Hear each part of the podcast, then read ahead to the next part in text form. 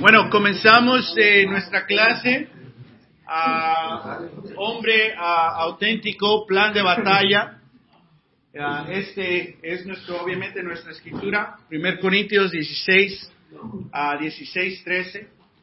Eh, vamos a abrir la palabra, la poderosa, a Mateo, capítulo 4. Mateo, capítulo 4. Eh, ¿Sabes nada eh, de lo que Dios nos pide? Ah, te vas a encontrar solo. Todo lo que Dios pide de ti, Jesús ya lo ha hecho. Todo lo que Dios pide y requiere de ti, Jesús ya lo ha conquistado. Jesús es el ejemplo perfecto para toda victoria que tú necesitas. Y creo que antes de iniciar todo eso es importante entender eso, que la victoria está en Jesús. Espiritualmente, a su gracia, su poder, su sacrificio, su amor, su verdad, sus promesas, son nuestras. Amén. La victoria está en Jesús y como verdaderos cristianos están en Cristo. Y eso es la, la victoria, ah, porque estamos en Cristo. Entonces es importante para nosotros entender eso, para que nuestra estrategia tengamos en cuenta de que nuestra estrategia tiene que seguir los pasos y el ejemplo de Jesús. Y en donde no podemos, tenemos a Jesús. Ah, amén. Ah, en Mateo capítulo 4. Esta es la base de nuestro plan de batalla. Mateo capítulo 4 es muy similar a Génesis 3, donde hay un, un combate, una batalla con la serpiente, con Satanás, con el enemigo, el que nos acusa. Ah, versículo 1 dice, luego el Espíritu llevó a Jesús al desierto para que el diablo lo sometiera a tentación. Después de ayunar cuarenta días y cuarenta noches, tuvo hambre. El tentador se le acercó y le propuso, si eres el Hijo del Dios, ordena estas piedras que se conviertan en pan. Jesús le, respondió, escrito está, no solo de pan vive el hombre, sino de toda palabra que sale de la boca de Dios. Luego el diablo lo llevó a la ciudad santa e hizo que se pusiera de pie sobre la parte más alta del templo y le dijo, si eres el Hijo de Dios, tírate abajo, porque escrito está, ordenará a sus ángeles te sostengan en sus manos para que no tropieces con piedra alguna. También está escrito, no pongas a prueba al Señor tu Dios, le contestó Jesús. De nuevo, lo tentó el diablo, llevándolo a una montaña muy alta y le mostró todos los reinos del mundo y su esplendor. Todo esto te daré si te postras y me adoras. Vete, Satanás, le dijo Jesús, porque escrito está, adora al Señor tu Dios y sírvele solamente a Él. Entonces, el diablo lo dejó y uno de los ángeles acudieron a servirles. ¿Qué diferencia a la batalla contra Satanás en Génesis capítulo 3? Donde en Génesis capítulo 3 Adán y Eva no hablan entre Adán y Eva. Ya Eva tiene un diálogo con Satanás, pero Eva no tiene un diálogo con Dios. Y Satanás le roba palabras de la palabra. Dios no dijo esto, Dios dijo no, Dios dijo que sí, sí, sí, sí, sí, sí. Pero ¿quién ganó la victoria? Satanás. Y somos en parte Adán, nosotros, ¿no?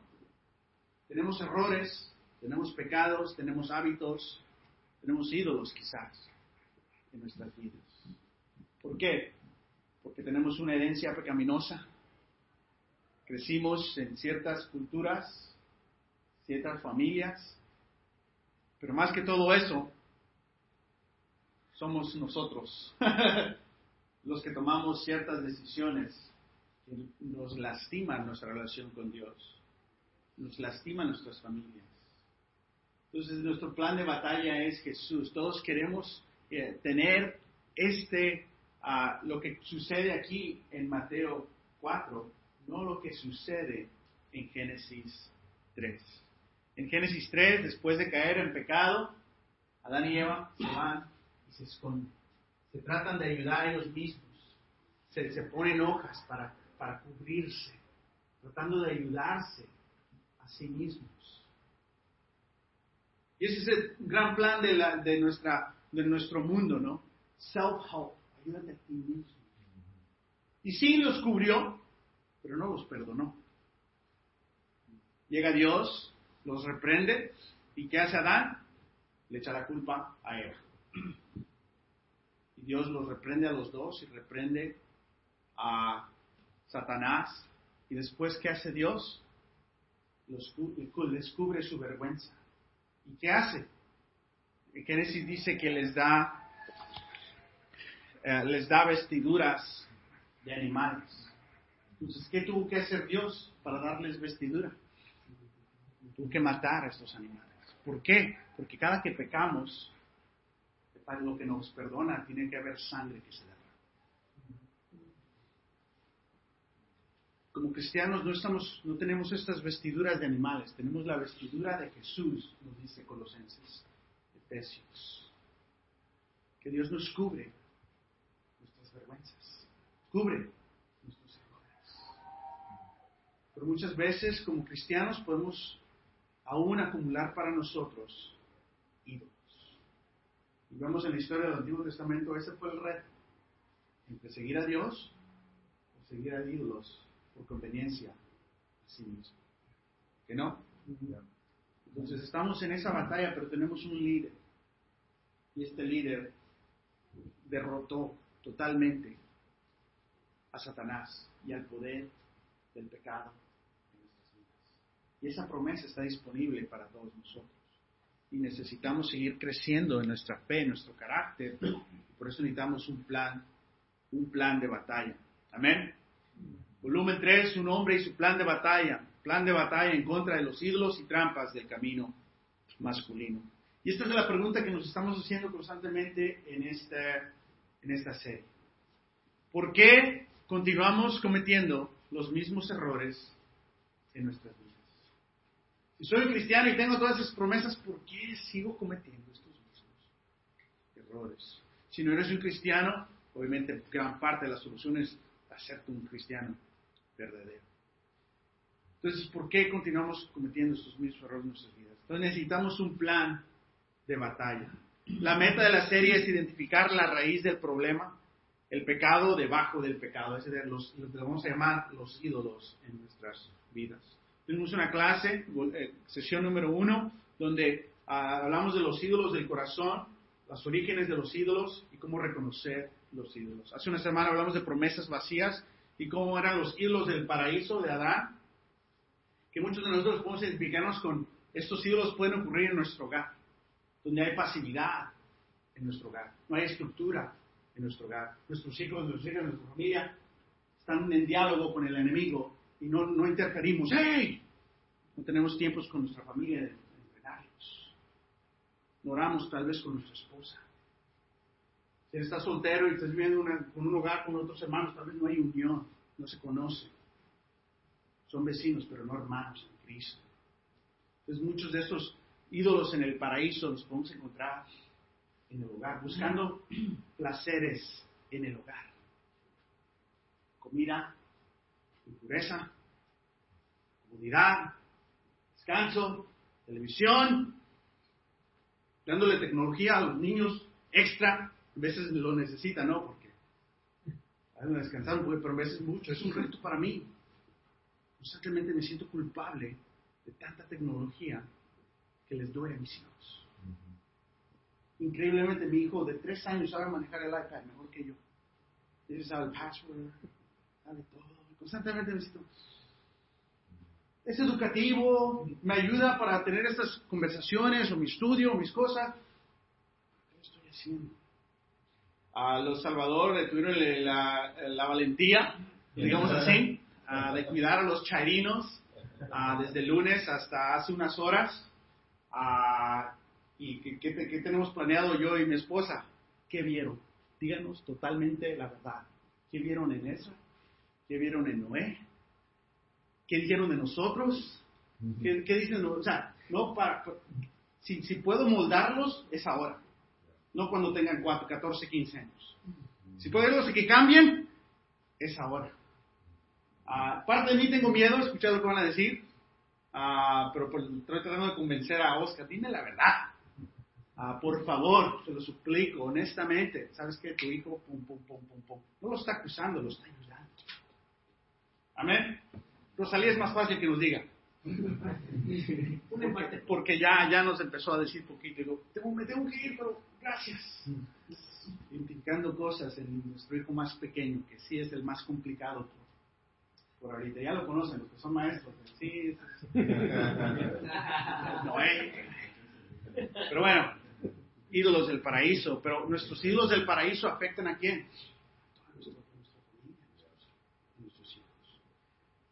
Persiguiendo fantasías, hablamos de Salomón y estos en vez se encuentran en el trabajo, ¿no?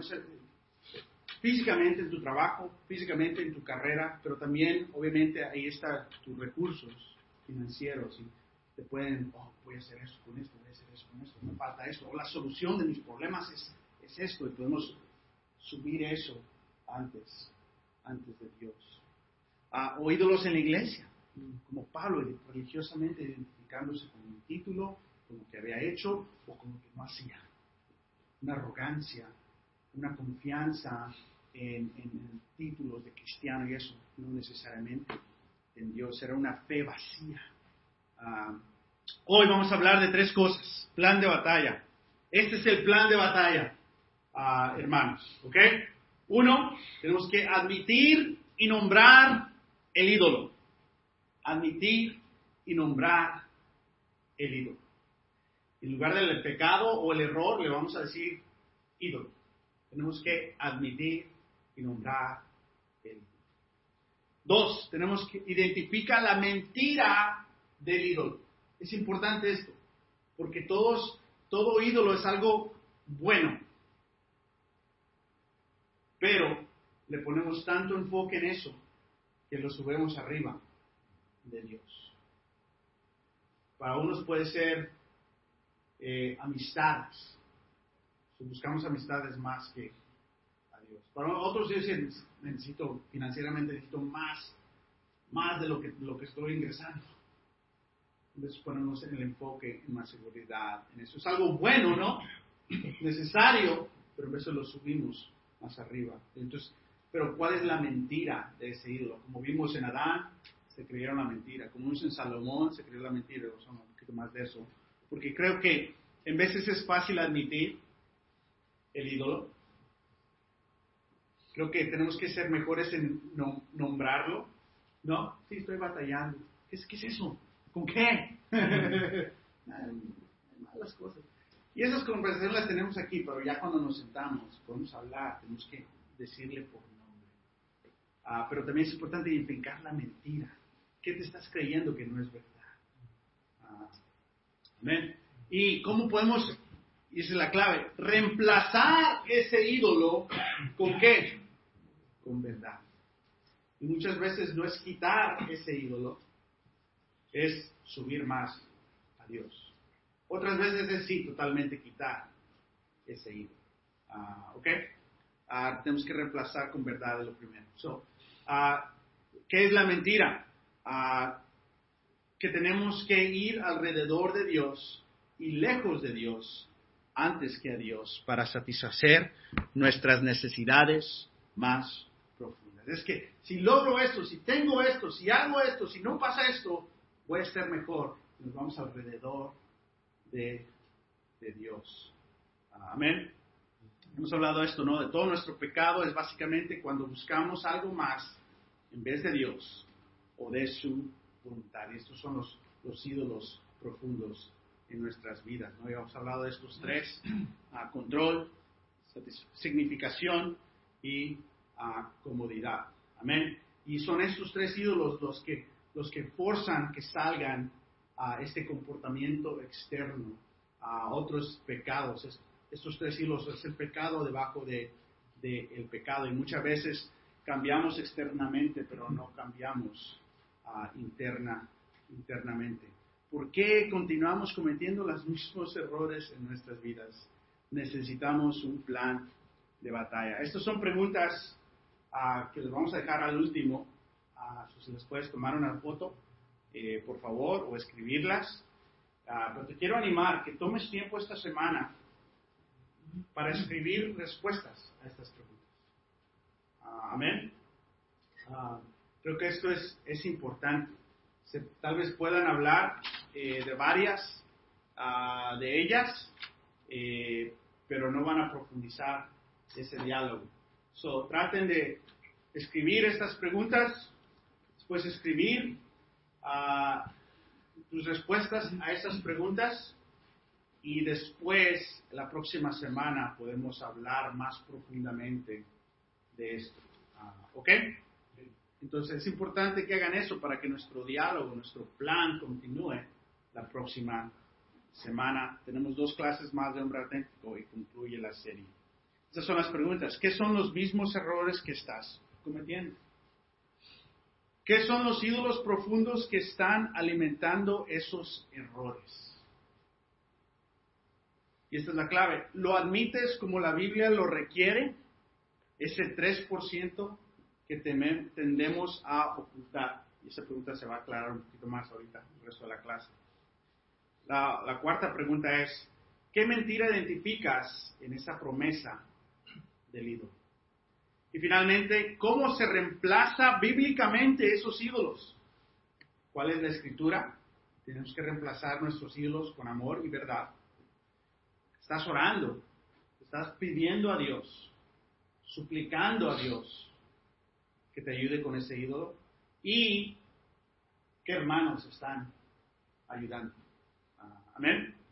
Entonces, para mí, ¿cuáles son los dos ídolos que he identificado? Son dos. He identificado el ídolo de control, he identificado el ídolo de comodidad. Significación está ahí, pero no, no he encontrado una manera de, de decirlo para, para tenerlo algo básico. El ídolo de control para mí es la iglesia.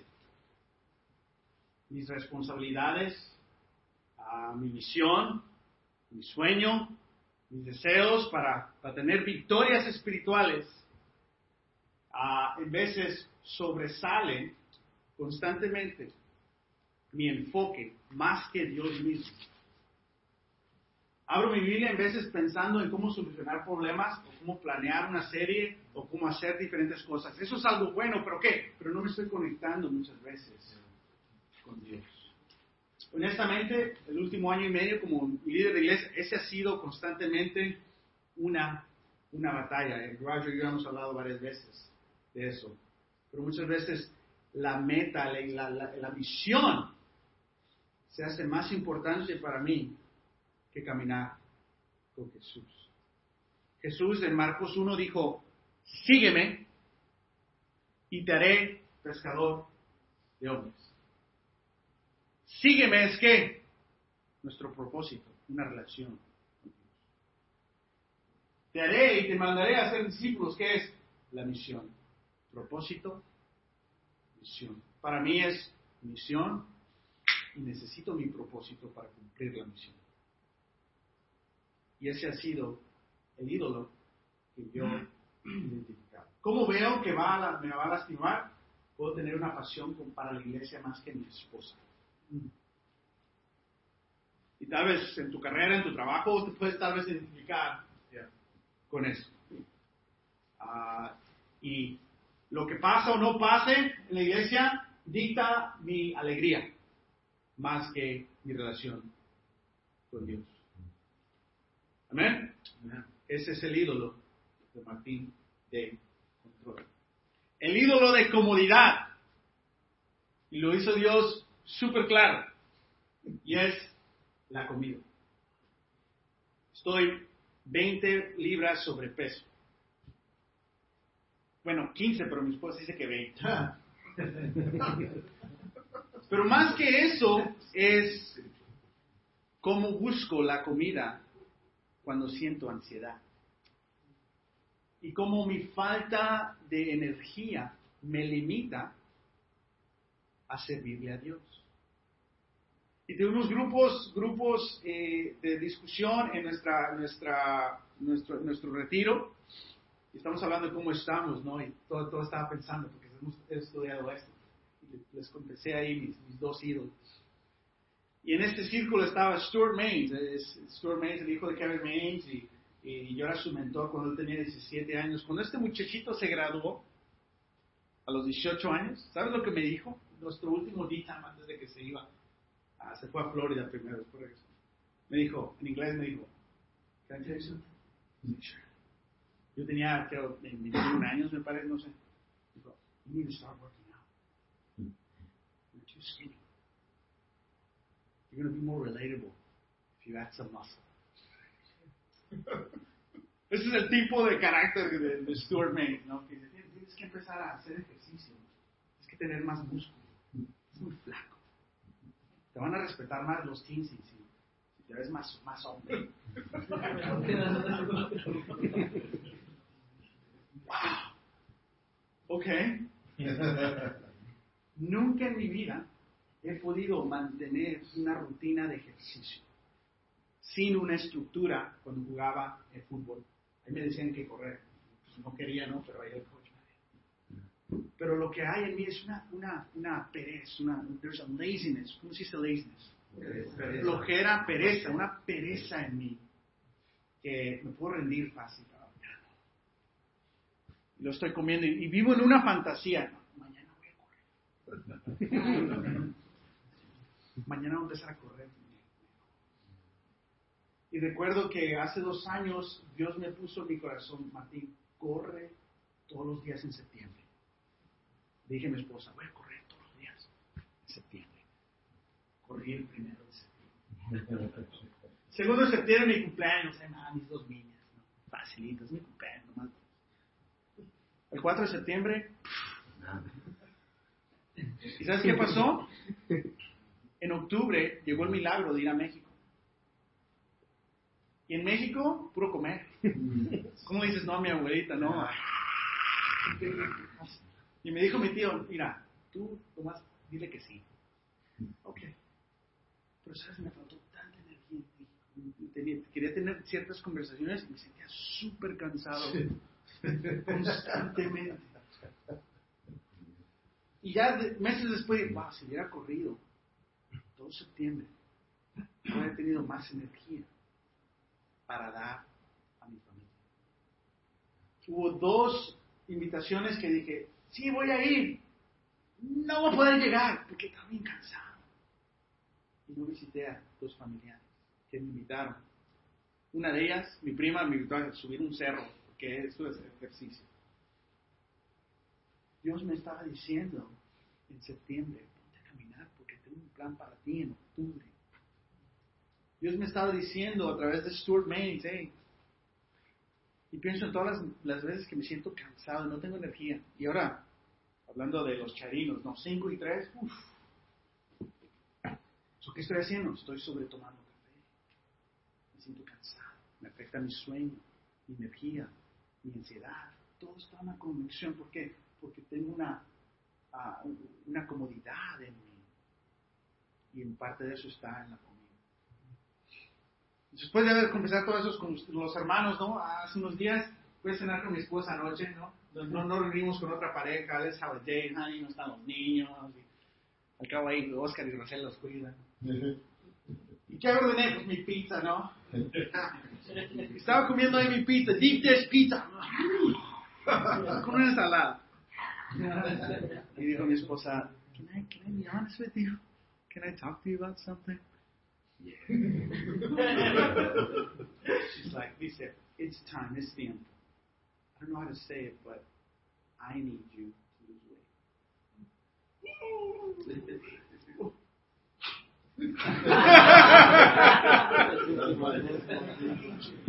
wow. Wow. She's like, yeah. Básicamente es importante que yo me sienta atraída a ti y no estás perdiendo ti, no estás, estás subiendo. Y necesito tener una atracción. Mm. O sea, si, me faltaba algo, ¿no? Son mis ídolos. ¿Sabes qué siento? Siento un temor. ¿Por qué? Porque me conozco. Porque ¿Cuántos años he intentado tener una rutina? No ¿Ven? Entonces, esos son los dos ídolos que he identificado. La comida y el sobredescanso cuando tengo una oportunidad de hacer ejercicio. Y un enfoque en, la iglesia más que en Dios. Mi enfoque en la iglesia se tiene que quedar igual. Lo que tiene que subir es mi enfoque en Dios.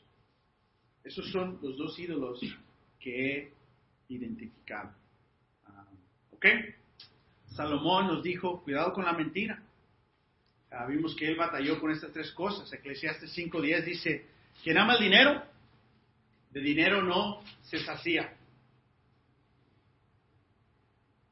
Quien ama las riquezas nunca tiene suficiente. También esto es absurdo. Esos son los profundos ahí. Después sigue hablando de diferentes cosas, el conocimiento, como todo esto él persiguió y lo dejó vacío que buscó diferentes placeres, una gran vida y lo dejó vacío. Todo esto lo vimos hace una semana. que muchas, 700 eh, esposas, 300 concubinas y todavía encontró, no me, da lo que Dios me puede dar. Y el punto de Salomón es, eh, todo es vanidad, disfruta la vida, no alabes a la vida alaba a Dios. Nuestro plan de batalla es admitir y nombrar el ídolo. Me falta nombrar un poquito mejor bíblicamente los que son mis dos ídolos de enfoque, sobre enfoque en la misión. Ah, ah, y lo de la, comida. tengo que identificar la mentira creo que ya la he identificado, hermanos. Creo que mucha de mi significación, todavía no he encontrado eso, viene de lo que pasa, lo que se logra, no, de lo mi relación eh, con Dios. Ah, entonces tengo que reemplazarlo con el ¿Qué? Ah, admite, admite y nombra el ídolo. Ahora piensa en los tuyos, deja de pensar en los míos. Ah, dije, no, Martín, te faltó otra. Después me dices. Ah, entonces, tenemos que identificar nosotros a nuestros ídolos aquí. Y ese es, es el punto, hermanos. Si no lo identificamos, ¿qué va a pasar? ¿Qué puede pasar con nuestras vidas, con nuestra fe, con nuestras familias? Es un plan de batalla. Puedes perder estas batallas. Puedes perder, lastimar tu matrimonio. Puedes perder, lastimar hijos. Ellos van a tomar su, decisión, pero es nuestra responsabilidad hacer todo lo posible para moldarlos, guiarlos y no estorbarles, dándoles una mala o incompleta imagen Dios. Entonces, Santiago 5, 16, hablando de admite, ¿qué dice la palabra? Por eso, Confiense, confiésense unos a otros que sus retos, sus emociones, sus tentaciones, ¿qué? Pecados. Lo que ya es hecho mal. Y oren unos por otros para que sean sanados. Entonces, ¿qué pasa si no confesamos?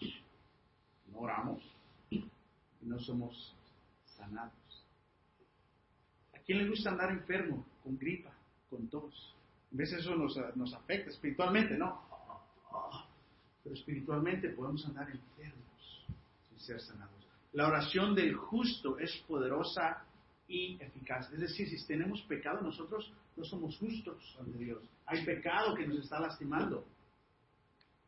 Y nuestras oraciones no son poderosas. No son eficaces. Su parte de admitir es confesar. Y aquí hay un punto.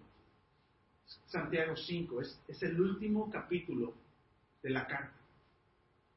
Tomamos casi un mes y medio estudiando Santiago hace unos meses en mayo con la serie Instrucciones no incluidas. Esa serie está disponible en el sitio de web, el mensaje.us. Tal vez lee el libro de Santiago otra vez. Es perfecto para lo que estamos identificando. Y tiene lenguaje masculino, Santiago. Está la verdad. Pero el, fin de la carta dice, por eso. Entonces es importante todo lo que dice antes. Y la conclusión de la carta es, confiesa tu pecado. Oren juntos. Entonces tenemos que admitir y nombrar el ídolo. Santiago 4:6. Ah, pero Él, de mayor ayuda con su gracia, da mayor ayuda con su gracia. Por eso dice la Escritura, Dios se opone a los orgullosos, pero da gracia a los humildes. Es decir, que parte de no, ¿por qué? Pregúntate esto, ¿por qué te cuesta, por qué nos cuesta, incluyo a mí, confesar pecado? ¿Crees que tiene que ver con control?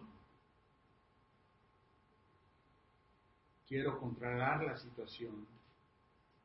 Yo, yo sé qué hacer. Ya me siento mal. No tienen que saber. Yo, yo tengo mi plan. Control. O significación. Significación. ¿Qué es eso? ¿Qué van a pensar? ¿Qué van a pensar de mí? ¿Cómo me voy a ver si les digo esto? O comodidad. No, no, no vas a retar, no vas a sentir incómodo. Vas a decir que haga algo y tal vez no lo logro y no quiero fallar. Mejor me aguanto. Mejor me aguanto. Dios dice que Dios te opone. Porque todo eso es orgullo. Ya hablando como hombres, ¿no? Eso es. El que no es abierto es orgulloso. Y Dios opone. ¿Quién son esos? Todos nosotros. Porque todos nosotros nos cuesta a veces confesar pecados. Por eso es una gran herramienta cuando recién estudiamos la Biblia que escribimos nuestros pecados, ¿no? Y en esa etapa había un corazón más noble en veces de nosotros. Sí, claro, una desesperación por Dios. Ahí está. Ah. y que hubo un arrepentimiento. ¿Por qué? Porque cambiamos totalmente. Sin embargo, meses, años, más años y más años después, nos hacemos más expertos. ¿Y qué hacemos? Controlamos la situación. Usamos el diálogo religioso como Pablo. Porque estamos cómodos. Porque nos importa cómo ven. Es que como soy líder, quiero confesarle a mi grupo de familia. Es Pero, pero aquí está la buena noticia. que Dios le da gracia a quién? ¿A los expertos? ¿A los sabios? A los humildes. ¿Eres humilde o orgulloso? La respuesta es una o la otra. ¿Sabes quién soy yo? Orgulloso. Tengo que tener consciente de mi naturaleza, yo soy orgulloso. Y mi orgullo viene de la comodidad, de mi timidez y significación. Y ahora en responsabilidades así, el control, pues como ministro, no confesar, mejor no vas a hacerlo. Hay cierto orgullo que tengo que... ¿Cuál es el tuyo? Identifica el tuyo. Uh, amén. Tenemos que admitirlo. Paso número dos, después de admitir, es identifica la mentira del ídolo. De nuevo, hablando de ídolos, usualmente el ídolo es algo bueno. Trabajo, ah, amén, familia, ah, que podemos poner adelante de Dios. Pero hay una mentira, identifica la mentira del ídolo. La mentira original dice, como ya la leímos, que tenemos que ir alrededor de Dios y lejos de Dios antes que a Dios para satisfacer nuestras necesidades más profundas. En nuestra, eh, eh, nuestras relaciones íntimas con nuestra esposa, y sé que los, solteros están aquí, pero está bien que escuchen esto. En veces tenemos orgullo en expresar con ellas lo que necesitamos. O estamos frustrados con ellas porque no entienden lo que necesitamos. O no están disponibles con nosotros cuando necesitamos lo que necesitamos. Pero a veces nos falta humildad. A mí me falta humildad en decirle a mi esposa, hey, estoy batallando. Podemos pasar tiempo Y si dice, estoy ocupada, hace años, enojado, lo ya no dormía, enojado. ¿Cuál fue la enseñanza de mis discipuladores? Ser humilde, ser transparente, vete a dormir, que son unas horas, que son un día, tranquilo, pero mantiene abierto. Porque ese orgullo que viene de ahí, dejo voy a mi teléfono, dejo voy a la tele y no, no, voy a ver nada malo, pero a ver, deja busco qué canal, a ver el comercial, buscando eso. Es una mentira.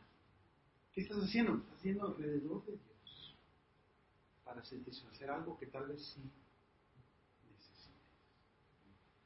para, para el soltero es de que, men, tener esas relaciones me va a traer todo lo que yo necesito. Voy a ser más feliz. Yo no necesito a mi esposa. Yo necesito a esto. Eso me va a traer lo que ya voy a estar feliz tengo. Soy incompleto, ¿no? o sea, no soy un humano, soy un medio humano. Porque no tengo a mi esposa. Es una mentira. Es una mentira.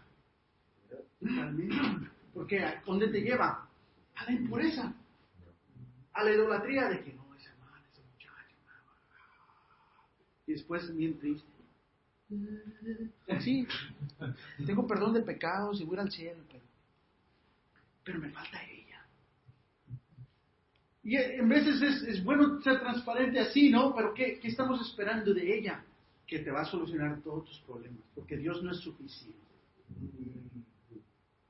Siempre es Es una mentira, es una necesidad para el casado, es una necesidad para el soltero, pero en vez de podemos poner esa necesidad. Entonces tienes que identificar tú la mentira. Para mí, si descanso y como un poquito más, me sentir relajado. ¿Sabes? Es una mentira. ¿Qué me está diciendo Dios? Vete a correr. No hay una solución para esto. Solo está en tu mente. Súdala. Porque mañana tengo un plan para ti, vas a estar cansado porque no comiste bien, no dormiste, tomaste mucho café. No vas a estar enfocado en mi plan. ¿Estás preocupando de la iglesia? ¿Piensas que vas a hacer una diferencia tú? Yo estoy en contra. Es mi iglesia, Martín, no la tuya. Wow. Estás enfocado en la iglesia, no en mí. Es una mentira. Vas a sentir espiritual cuando se cumpla espiritual tiene que estar con Dios y trabajar para esas metas. Pero con Él, por eso es el tema del 2017, perdón, parte de lo que necesito. Con Él. ¿Cuál es la mentira? Identifica la mentira. Um, ¿Ok? Ah, dice, ah, aquí admite, pero es identifica. Pero Él nos da mayor ayuda, o ya, ya leímos esto, perdón, o sea, ese es el punto de identifica. ¿Por qué? Tienes que identificar por qué muchas veces confesamos 97% de nuestro pecado. Pero dejamos detalles. Solo son tal vez 3%.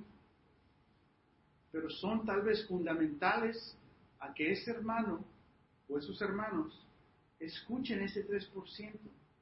Porque ese 3% tal vez les va a dar información que puedan ayudarte a identificar el ídolo profundo. Pero a veces no le das ese 3% de detalles y lo que identifican es un ídolo externo. Y te disipulan y te ayudan y te aconsejan lo externo. Pero si tuvieran toda la información y ese 3% fundamental, que es vergonzoso, porque todo el pecado es vergonzoso, tal vez te pueden ayudar a identificar el ídolo profundo. Entonces, ¿qué es para ti ese 3%?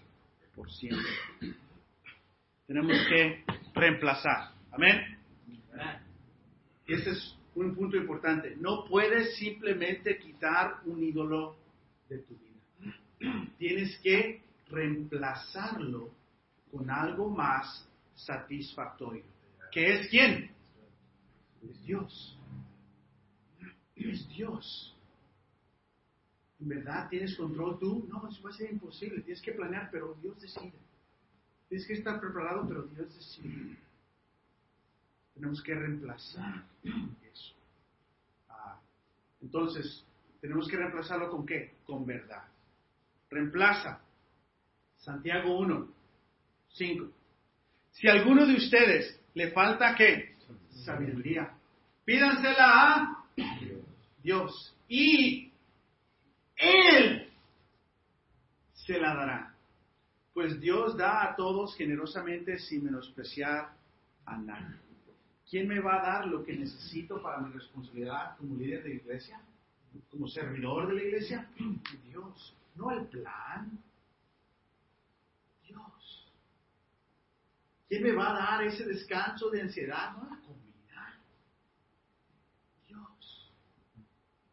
Y Dios quiere que vaya a salir a correr. Dios quiere que no coma estas cosas, que no me van a ayudar. Dios quiere que tome menos café, Tal vez no café. Por favor, no Dios, pero tal vez menos café. Dios quiere que me enfoque más en Él cada mañana que en el plan que viene esta semana. ¿Sabes lo que está haciendo Dios? Mi, mi computadora, con todos mis planes, se la robaron de un Starbucks. ¿Quién permitió eso? eso ya es un regaño fuerte. ¿Por qué? Porque me duele. Wow. ¿Y qué dice Dios? Pues me enojé, me enojé con Dios. Y luego pensé, ¿qué me pasó? Y luego me enojé otra vez. Y luego sentía odio contra esas personas. Quería orar maldiciones contra ellos. Señor, destruye a tus enemigos.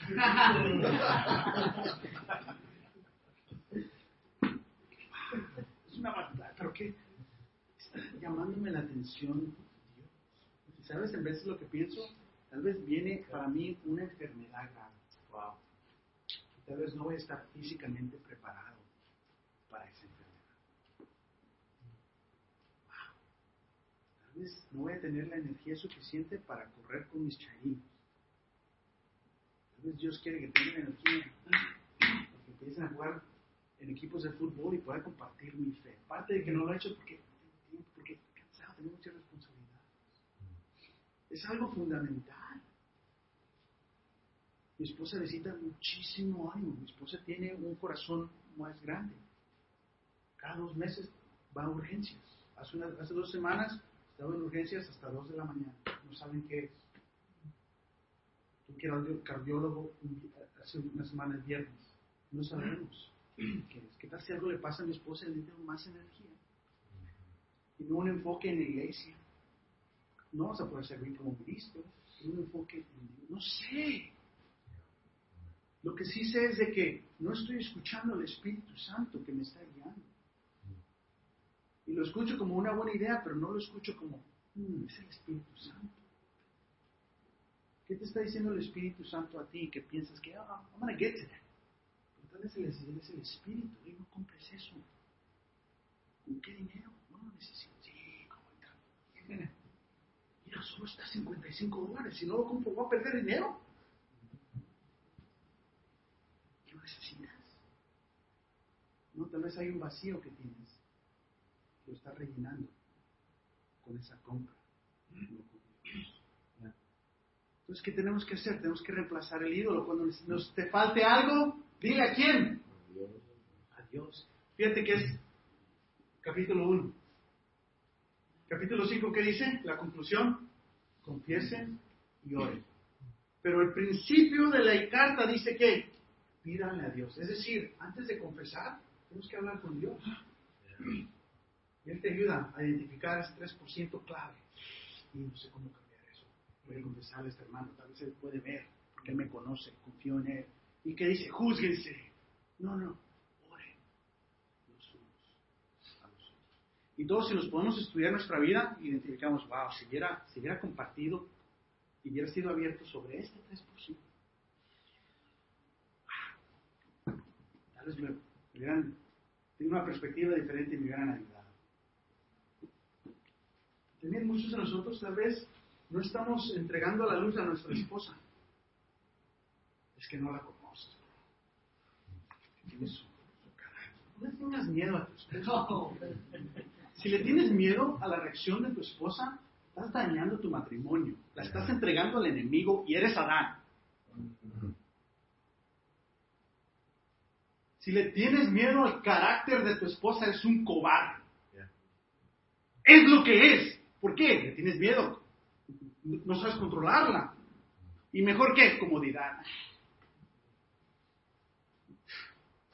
Crítico.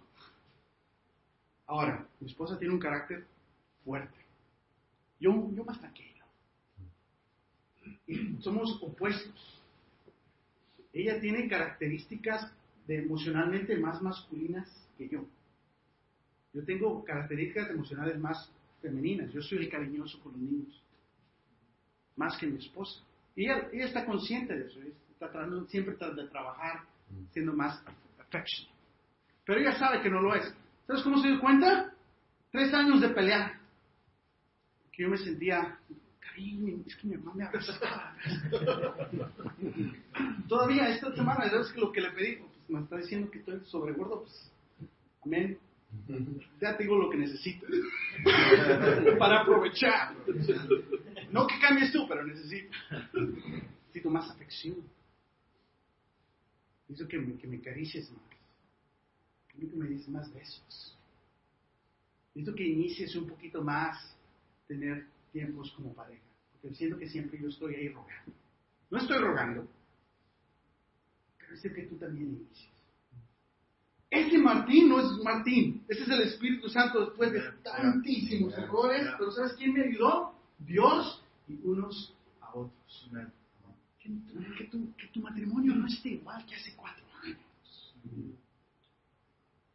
Que ya están cómodos, ya es que así, es que, ya la conoces. ¿Qué nos dicen nuestros eh, em, hombres en, nuestros, en nuestras comunidades? Es que la mujer que a la mujer tienes que decir esto y esto, es, ¿qué están haciendo? ¿Le tuvieron miedo?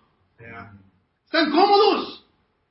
Y muchas veces no sabemos, pero se nos queda esa mentalidad del machista cobarde latino. Porque tú eres el hijo de esa matrimonio. ¿Qué pasó? Mi papá tenía miedo a mi mamá. Y mi papá no se conectó conmigo. Mejor ahí en la casa pero cuando se enojaba, todo salía y era una explosión. O se iba. O se trabajar. Pero no estar en la casa. Esos podemos ser nosotros todavía. Y lo somos. Somos hijos de nuestro papá. Somos hijos de nuestra mamá. Pero por eso estamos tratando de crecer, identificar, y tener plan de batalla. So, espero no te sientas retado, perdón, siéntete retado. No te sientas culpable. Esto no es de encontrar culpa. Esto es de ser hombre auténtico y qué? Tomar responsabilidad. Liderar con valor. Invertir en lo eterno. Sientas culpable o acusado. Ese es el trabajo del enemigo.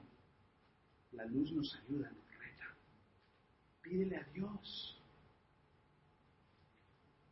¿Sabes que le tengo miedo de decirle a Dios, Dios, ¿cuál es mi ídolo de significación?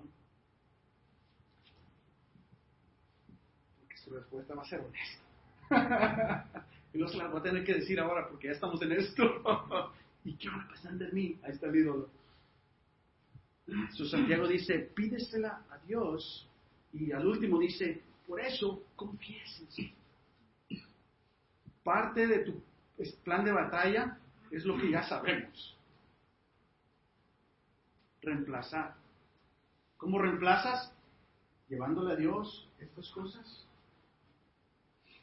pidiéndole a Dios las respuestas, hablando con tus hermanos, honestamente, dándoles esos de 3% de detalles que necesitan ellos para que en verdad vean quién eres. Porque te puedes confesar con máscara. ¿Qué van a hacer? Te van a confesar eso, pero no a quién verdad. Te van a ayudar a eso a la máscara, al disfraz. Te van a vestir mejor. No necesariamente allá, ayudar en tu fe, en tu carácter. Jesús te da qué? Amor y verdad.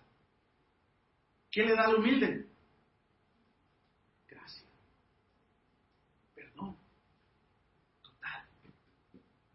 Tu confesión a Dios, tu confesión a tus hermanos, ¿sabes lo que es para Dios? Admirable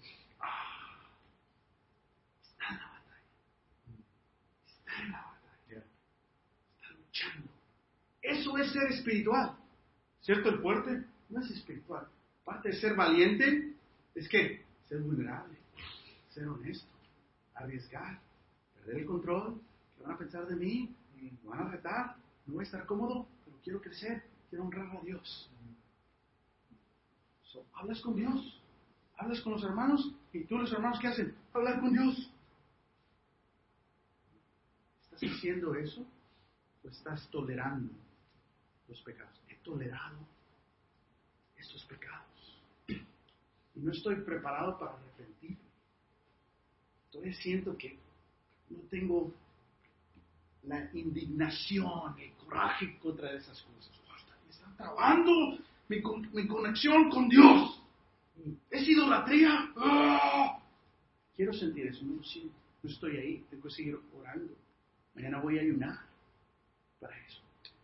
Y espero vean arrepentimiento. La palabra es que como ministro tengo que ustedes ver mis debilidades, pero también ver mis progresos en esas debilidades. Por eso comparto estas cosas.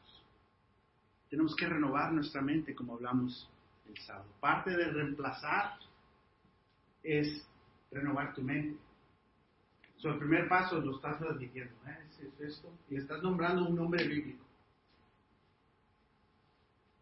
Dos, estás identificando la mentira. Sí, me estoy creyendo esta mentira. Entonces lo que necesito es esto y no lo voy a encontrar aquí, lo voy a encontrar con Dios. Wow. Ok.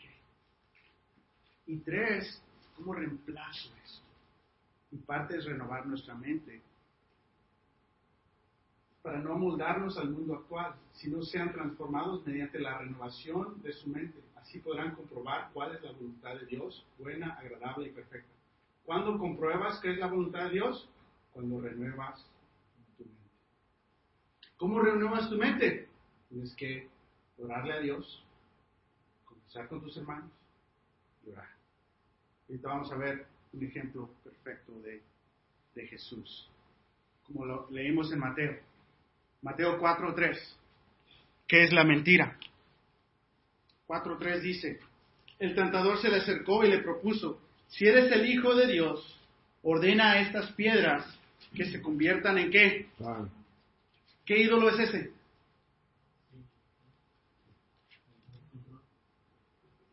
¿Qué ha hecho por 40 días Jesús? ¿Está cansado?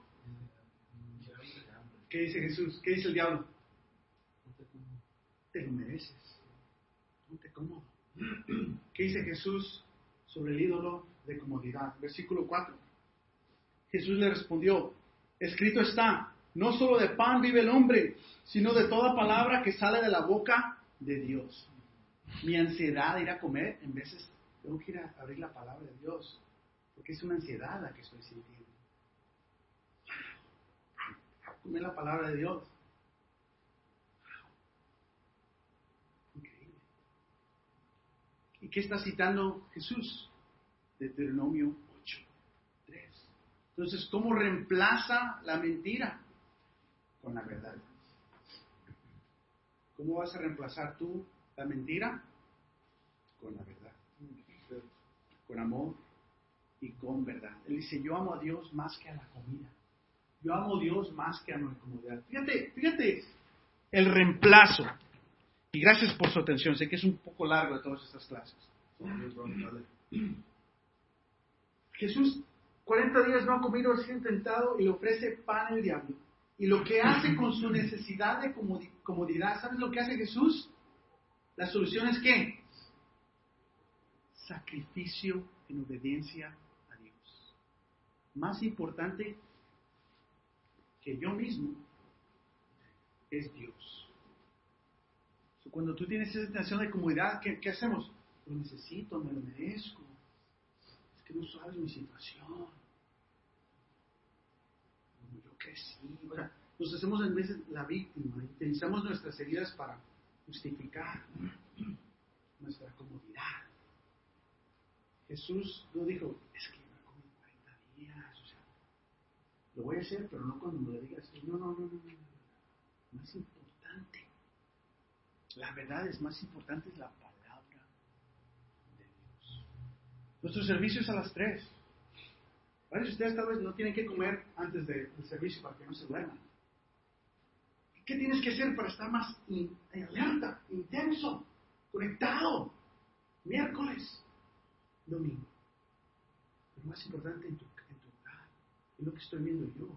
Estoy tan cansado a veces que estoy recaudando energía para lo que tengo que hacer con la iglesia, no con mi familia. Dad, can we go to the park? Ahí te va el iPad. Es verdad. Me vergüenza decir eso, pero es verdad. Falta de romance, de ánimo con mi esposa. No tengo energía. Pero cuando necesito algo, hey, ¿puedes pasar tiempo? Pero no, no, no, no he sido romántico, no me ha servido, no me ha ayudado. Lo más sexy para mi esposa es verme, verme trapear. los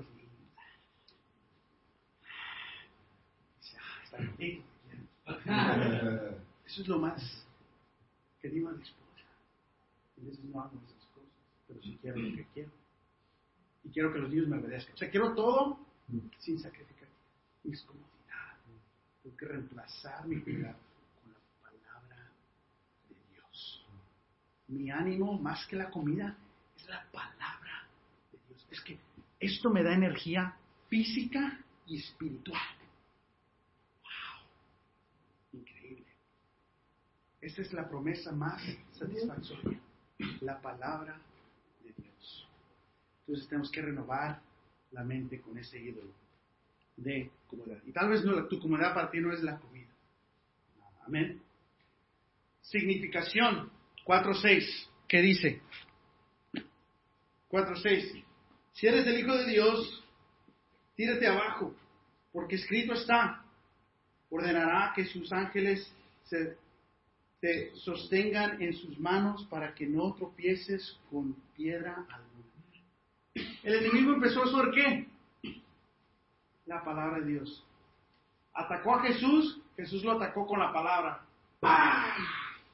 ¿Y con qué ataca el enemigo? Porque en veces tienes una victoria, eh, pero ahí viene la otra. Ahí viene otra batalla. Entonces, si tú eres Satanás, de todas las escrituras que puedes atacar a Jesús, ¿cuál escogerías tú? ¿Sabes cuál escogió él? Esta. ¿Qué está entonces? ¿Qué tiene esta escritura que puede cambiarla para poner ciertos pensamientos en Jesús? Fíjate lo que dice esta escritura. Es una escritura verdadera, pero la quiso cambiar.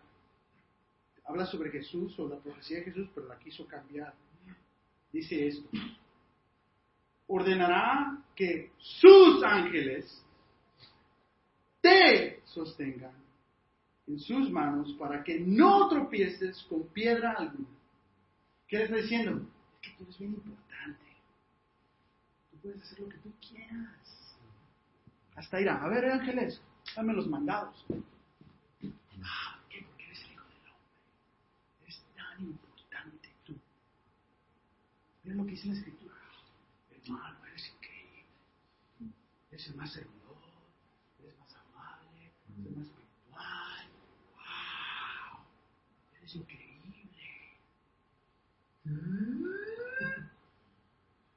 Y eso es ánimo. Que no, la escritura es verdadera. Necesitamos ese ánimo. Necesitamos animar. No, tú eres increíble. Gracias. Gracias por perseverancia. Pero ese Roger. Roger estaba ayunando por 40 días por Rudy. Rudy ni sabe eso. ¿Cuántos de nosotros hemos hablado a Rudy esta semana? Cuando hace una semana dijimos, hey, se está restaurando Rudy. ¿Cuántos han orado por Rudy? Cuatro hijos, no puedo estar en los estudios, pero puedo orar. Amén. Admiramos eso en Roger. Pero puedo tomar eso, Roger, que, mira quién soy yo. Y todos nosotros, ¿no? Es que mira lo que estoy haciendo. Encontrarnos en- y el enemigo quiere que pensemos así de nosotros mismos. Tú te lo mereces. Pero ¿qué dice, qué dice Jesús? Versículo 7. También está escrito, no pongas a prueba al Señor que Tu Dios. ¡Tú Dios! ¿Qué le dice, qué le dice a Satanás? Pero es tu Dios también. ¡Pah! Y no lo pongas a prueba. Cálmese. ¿Sabes que la, la palabra de Dios nunca nos dice que le corramos al enemigo? Al contrario, dice ponte, resístelo. ¡Wow! Pero ¿sabes cuándo dice corre? Tentación sexual. No vas a poder. Corre. Pero en vez hacemos lo opuesto, ¿no? Viene el enemigo, ¡ay! No sé qué hacer. Ah, no quiero responsabilidad porque me va a atacar. Pero en tentación de sexualidad, ah, ya, ya nos entró el pensamiento y seguimos ahí. No hemos corrido. Como si sí ibas a poder. 15 minutos después, Yeah. Una oración medio mocha porque hay pecado. Vienes animada con vergüenza espiritual entre los hermanos. ¿Cómo vas? Bien, bien. What? Estamos en esa batalla. Tenemos que reemplazar esas cosas. No correrle al enemigo, resistirlo con la palabra de Dios como Jesús. Pero sí correrle a lo que tenemos que correr. Entonces el enemigo ataca con qué? Significación.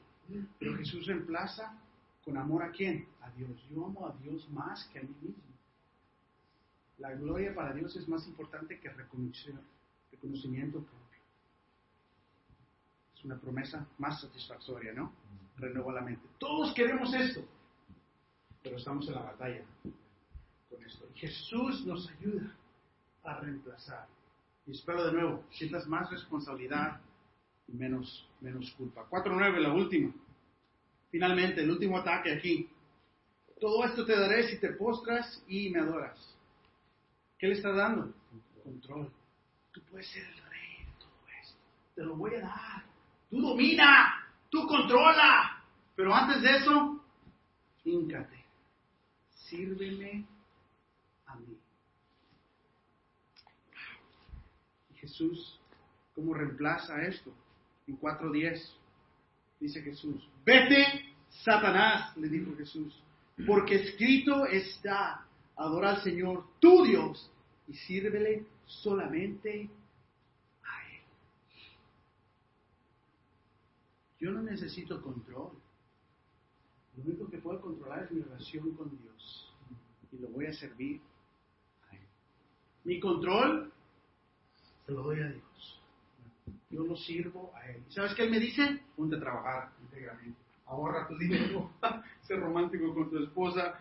Ser puro. Todo lo que necesitamos, si hacemos lo que está escrito, lo recibimos. ¿Por qué?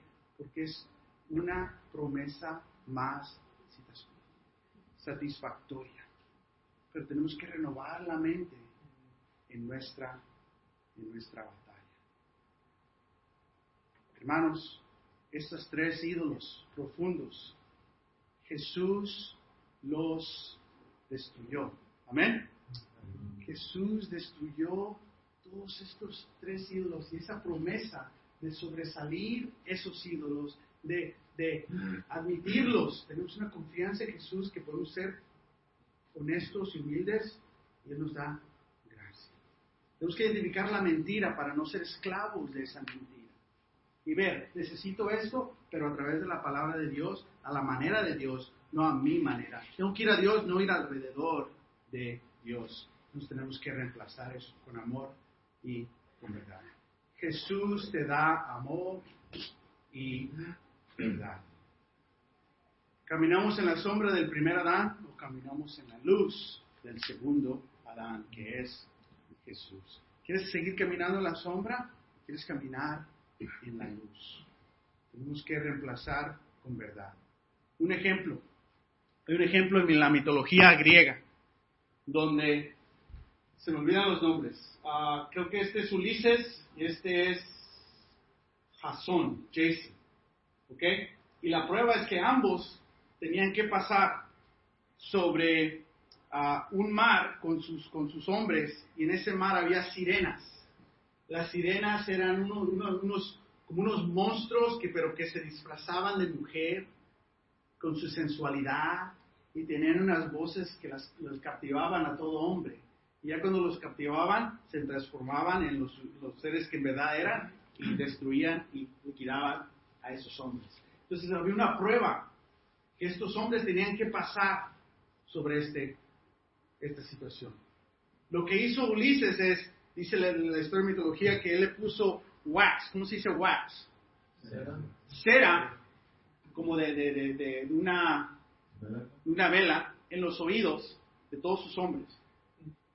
Pero antes, y lo hicieron que, que lo amarraran ahí porque cuando llegaban las sirenas y las podía ver y las podía escuchar, sus hombres no las podían escuchar. Y él no podía decirles, ¡párense! Solo, ¡ah! Y les digo, no, no importa lo que yo quiera hacer, ustedes síganle, no paren. Los hombres sin, escuchar. Y él amarra, ¡ah! La tentación. Y logró pasar. Y en veces tenemos que pelear nuestras tentaciones así. No, no, ¡ah! pero no siempre. A veces también nos tenemos que reemplazar. Jason lo que hizo es, él dijo, no, pues voy a traerme mi propio músico para que no puedan escuchar el ruido de las sirenas, pero escuchar estos, este músico con su arma. Ahí van, ¿eh? Y pasaron. Ambos pasaron el reto. Ambos son buenas estrategias. Y creo que espiritualmente a veces se necesitan ambas. Hay situaciones donde es un simple no. Un simple no, no, no, no, si quiero, no, pero sufrirle. Pero el cristianismo no lo debes de vivir así. Jesús dice, niégate a ti mismo. ¡Ah! Carga tu cruz. ¡No! ¿Pero qué? Sigue. Reemplaza tus ídolos con mi autoridad en tu vida. ¿Qué tengo que hacer yo? Reemplazar eso con Dios. ¿Qué tienes que hacer tú? Reemplazar lo que tú tienes con Dios. Pero también sufrirle y decir no. Entonces, ¿por qué continuamos cometiendo los mismos errores en nuestras vidas? Necesitamos un plan, un plan de batalla. De esto vamos a hablar la próxima semana. Aquí están estas tres preguntas. Se nos acabó el tiempo. Los que tengan hijos vayan a agarrar a sus hijos. Los que no, pueden hablar. Pero si tienes que hablar con alguien ahora, habla con alguien en tu grupo de familia. Pero lo que sí les quiero animar, que se tomen a prueba estas, estas, estas preguntas. Escríbelas, aunque tienes en la foto, escríbelas, escribe tu respuesta para que puedas admitir tu ídolo, identificar la mentira, si puedes reemplazarlo. ¿Qué son los mismos errores que estás cometiendo? ¿Qué son los ídolos profundos que están alimentando esos errores? ¿Lo admites como la Biblia lo requiere, ese 3% que tendemos a ocultar? ¿Qué mentira identificas en esa promesa del ídolo? ¿Cómo, reemplaza, ¿Cómo se reemplaza bíblicamente esos ídolos? Con escritura, amor y verdad, oración a Dios y confesión con unos otros. Amén. Amén. Quedan dos minutos. Ah, ¿Algún comentario que te ayuda a ti a esta clase? Y después concluimos con una oración.